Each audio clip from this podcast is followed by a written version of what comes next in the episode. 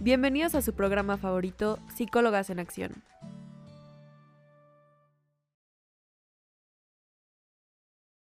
Bienvenidos a este primer capítulo de nuestro podcast Psicólogas en Acción. Yo soy Valentina Bosa. Yo soy Mariana Villaseñor. Y yo soy Sandra Rodríguez. Este podcast comienza porque nosotras somos psicólogas interesadas en la reflexión de diferentes temas que vamos aprendiendo pues en la carrera. Está muy interesante, entonces pues esperamos que lo disfruten. Y pues obviamente nos gustaría compartirlos con todos ustedes y ese es el propósito de este podcast. Y bueno, nuestro primer tema, nuestro primer capítulo va a tratar acerca de un tema súper interesante que es sistema penitenciario, oportunidad o castigo. Pues creo que es importante primero poner en contexto, ¿no? O sea, de dónde surge todo esto. Y hay que poner en contexto específicamente el sistema penitenciario en México, cómo surge, cómo funciona. Y pues justamente las cárceles no eran un sistema que, que ayudara a las personas a ser mejores. Simplemente era un sistema de castigo, de hacer pagar a las personas por los crímenes que habían cometido y pues no les permitía volver a la sociedad. De hecho, en muchísimas ocasiones se quedaban por siempre en la cárcel, que aparte tenía condiciones terribles, súper precarias y no tenía como propósito regresar, era solamente hacerlos pagar y que pues este, en eso se basaba todo el sistema en México y la verdad es que no es, no es tan novedoso este, digo, es muy novedoso, perdón, es muy novedoso este tema de la reinserción social, de querer hacer que estas personas cambien y regresen a la sociedad, porque antes no se pensaba eso, solamente era como de pagar por lo que hicieron y ya. Sí, justamente con lo que comenta Mariana, es súper interesante ver este contraste, ¿no? Ver cómo antes era como la finalidad castigar y actualmente se busca una reinserción. Este, incluso la CNDH nos brinda este modelo de reinserción social, del que próximamente hablaremos, pero es muy interesante esto. Pero al final como que se sigue teniendo este estigma, ¿no? O sea, la gente piensa en la cárcel y piensa en un castigo y piensa en, en esto que pues hace años era la idea y, y como que sigue ahí, ¿no? Sí, o sea, no, no era el propósito regresar y a veces muchísima gente sigue pensando igual, ¿no? O sea, que la gente pague. Y pues a mí se me hace súper interesante esta parte de lo que ahora se trata de hacer y cómo ha cambiado y ha evolucionado el sistema penitenciario. La verdad es que todavía quedan muchísimas cosas por hacer quedan muchísimas mejoras por hacerle al sistema y pues a todos nos queda mucho por aprender. Claro, y hay que cuestionarnos si las personas que cometen crímenes merecen un castigo. Y se suele pensar que por hacer justicia ante un crimen, la solución es el castigo. ¿Pero realmente lo es? También es interesante, creo que cuestionarnos a nosotros mismos, ¿no? O sea, pensar cuando pedimos justicia hacia una persona que igual cometió algún crimen o que, no sé, sucedió algo en, el, en lo que incumpliera la ley, pedimos justicia. Entonces, ¿qué es lo que estamos pidiendo realmente? Sería muy interesante este, pensar yo como persona o yo como ciudadana, ¿qué es lo que estoy pidiendo o qué es lo que estoy buscando al pedir justicia? ¿Estoy pidiendo un castigo? ¿Que sufra la persona? este, que aprenda de, de este delito que se cometió o qué es lo que estoy buscando. Claro, y ante una injusticia, pues da rabia y da mucho coraje como lo que hizo esa persona, pero pues no hay que olvidarnos que al final es una persona y, y es importante ver esa parte, ¿no? Y también hay que analizar esta parte de qué es el castigo, o sea, qué simboliza el castigo. Y digo, nosotros lo decimos un poco como psicólogas, pero el castigo simboliza un aprendizaje que nunca es positivo para nadie, o sea, ni para los animales, ni para los niños, ni para las personas en cualquier circunstancia, ¿no? Entonces hay mejores maneras de aprender y pues obviamente que se entiende de dónde surge esta perspectiva de la cárcel es castigo, pero hay que cuestionarnos, o sea, si queremos que siga siendo así o si vamos a cambiar. Claro, y desde que nacemos lo vemos así, que ante cualquier cosa que hacemos mal, lo que la solución como tal es el castigo y de esa manera la persona va a aprender. Y como psicólogas vemos que no es así, que no es efectivo, que no, no tiene como tal una repercusión más que el miedo, más que cosas igual negativas. ¿Por qué no mejor cambiarlo como a un nivel más positivo en el que la persona pueda entender por qué eso que hizo está mal, por qué eso que hizo no se debe de volver a hacer?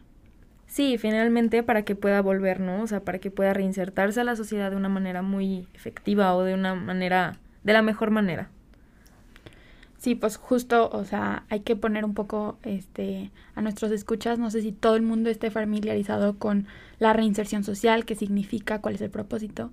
Y bueno, pues justamente el propósito es hacer que estas personas regresen a la sociedad y sean ciudadanos que participan activa y positivamente dentro de la sociedad, que, que paguen impuestos, que trabajen, que colaboren, que no sean solamente como estos delincuentes que quedan ahí, sino que regresen y sean parte de la sociedad. Claro, como ciudadanos, como familia, como en la parte laboral, en todos los aspectos es importante, porque creo que nosotros todos tenemos un estigma que al salir de la cárcel esa persona no la van a contratar, no en su familia van a tener muchísimos prejuicios en lo social, o sea, todo es muy, muy, muy precario en esa parte.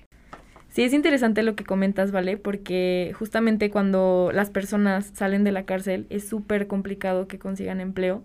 Incluso en México, o sea, generalmente la, la tasa de empleo, bueno, la tasa de desempleo es altísima. Entonces, este, ahora imaginemos cómo será para estas personas que tienen esta carta de antecedentes penales. Entonces, se complica muchísimo y pues es difícil, ¿no? Porque salen y vuelven al mismo contexto y aparte es, o sea, es difícil conseguir empleo. Claro, y esto del mismo contexto, las personas que entran a la cárcel en su mayoría vienen de tener bajos recursos, por lo que al entrar a la cárcel, pues sus recursos hasta aumentan, ¿no? Sabiendo que la cárcel no tiene los suficientes recursos para estas personas. Entonces, al estar dentro de la cárcel, estas personas salen de su contexto de bajos recursos y hasta se vuelve una terapia, o qué será la cárcel, una terapia, una rehabilitación, porque después de salir de esa situación, de ese contexto en el que muchas veces se sufre,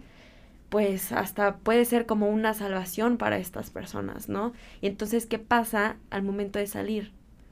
Al momento de que todos estos recursos, pues otra vez vuelven a ser como antes. Sí, yo creo que hay que tener en cuenta mucho esta parte de que pues obviamente yo creo que para muchas personas sí puede llegar a ser una terapia. O sea, imaginemos que hay personas que viven una situación súper complicada en su contexto social, económico, en el que hasta en la cárcel reciben mejor sistema de salud, mejor eh, más alimento o, simplemente alimento. Hasta atención psicológica, ¿no? Eh, justo. Claro. o sea, digo, obviamente nosotros que investigamos bastante sobre este tema vemos que hay muchas cosas que mejorar, específicamente en esta área psicológica, que falta mucho personal y que, pues bueno, o sea, se complica un buen porque los recursos no están siempre como puestos de manera positiva. Y a mí se me hace muy interesante porque creo que claro que puede llegar a ser la cárcel una terapia cuando tu situación fuera es muy complicada, o sea, que pones en contexto qué, dónde se vive mejor, fuera de la cárcel o dentro de la cárcel. Y para nosotros puede resultar súper complejo analizar eso porque obviamente hablamos desde el privilegio y nosotros no tenemos que vivir esas situaciones que viven muchas personas en este país, pero si nos ponemos a pensar cómo son sus situaciones para que prefieran estar dentro de la cárcel, entonces hay que hacer mucha conciencia de esta parte. Y sí, justamente con esto surge el, el cuestionamiento, ¿no? De cómo es vivir en la cárcel. Porque tenemos el contexto fuera que es muy complicado, en el que las situaciones son precarias, es difícil y dentro de la cárcel que sí puede llegar a ser una terapia incluso, o sea, porque si retomamos el modelo de la CNDH, de la reinserción social incluso, este, pues tenemos esto de que se les brinda educación, se les brinda conocimiento sobre arte incluso, o sea... O los oficios, ¿no? Que se les pueden llegar a enseñar hasta para que cuando salgan tengan oportunidades laborales, bueno, en teoría, ¿verdad? Sí, pues justamente existen muchísimos estigmas, este, también como persona que igual contrata, que está en el área de recursos humanos, este, pues existen esos, estos estigmas o incluso requerimientos de las empresas en las que no les permiten contratar a personas con antecedentes penales. Pero es difícil porque igual como sociedad pedimos que esto deje de ocurrir, pero tampoco damos esa oportunidad de que las personas se reinserten a la sociedad. Claro, yo creo que hasta desde nosotros, al principio de esta investigación, nos quedábamos como, pues, ¿qué podemos hacer? O sea, o qué es lo que, no sé, toda esta parte que nosotros queremos apoyar, pero a la vez creo que todas seguimos teniendo este estigma, ¿no? De cómo, o sea, cómo vamos a contratar personas que estuvieron en la cárcel, que cometieron crímenes, o sea, no les podemos quitar esa etiqueta o nos cuesta muchísimo trabajo quitar la etiqueta de delincuente de las personas.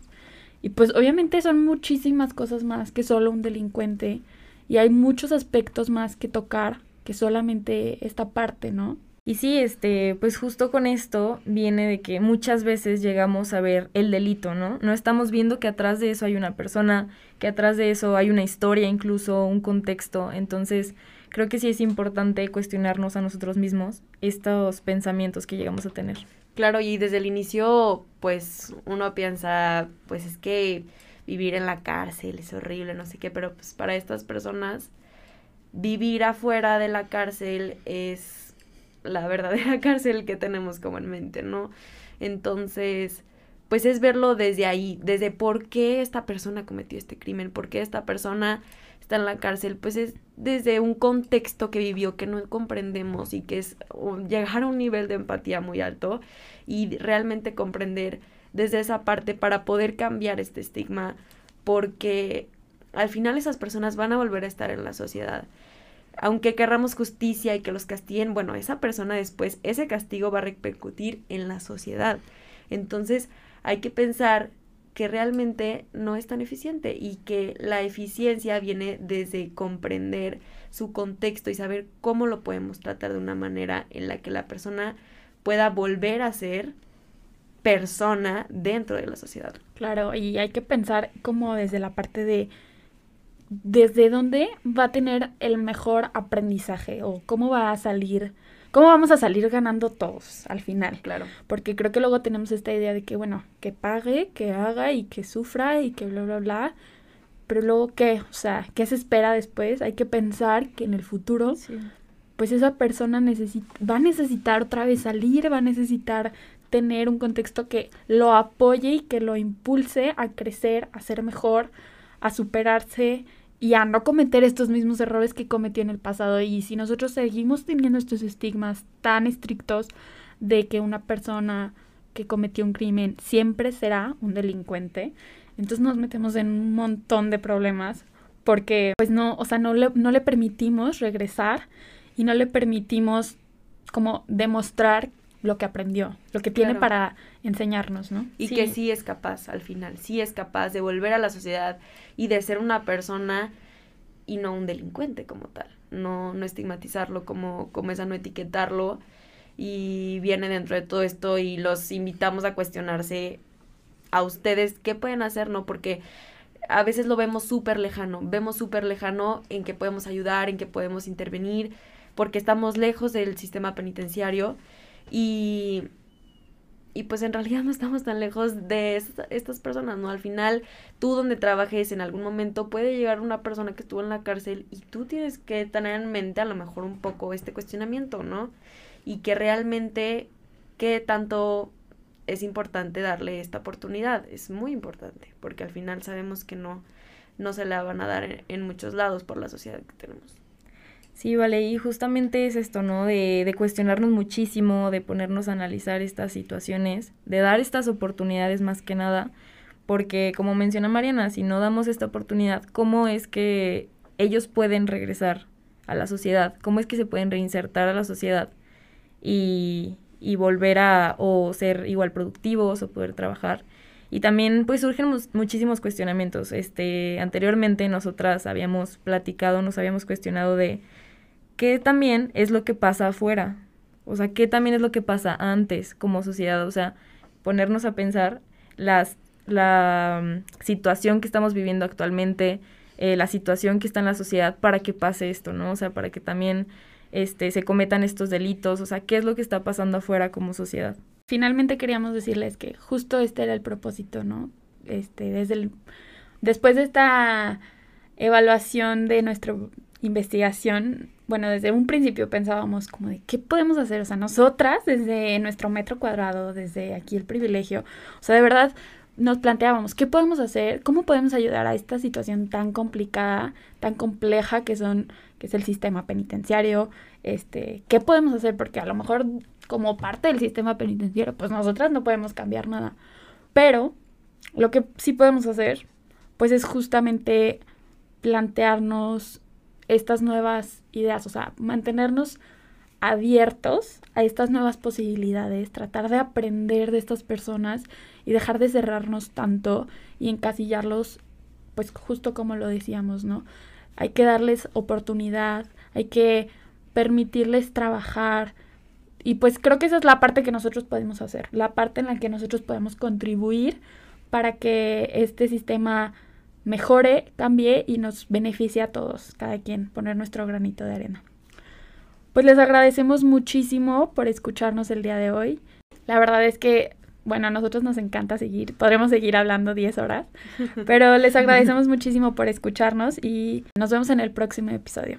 Yo soy Mariana Villaseñor. Yo soy Valentina Bosa. Y yo soy Sandra Rodríguez. Gracias por escucharnos. Nosotras somos Psicólogas en Acción. Nos vemos en el siguiente capítulo.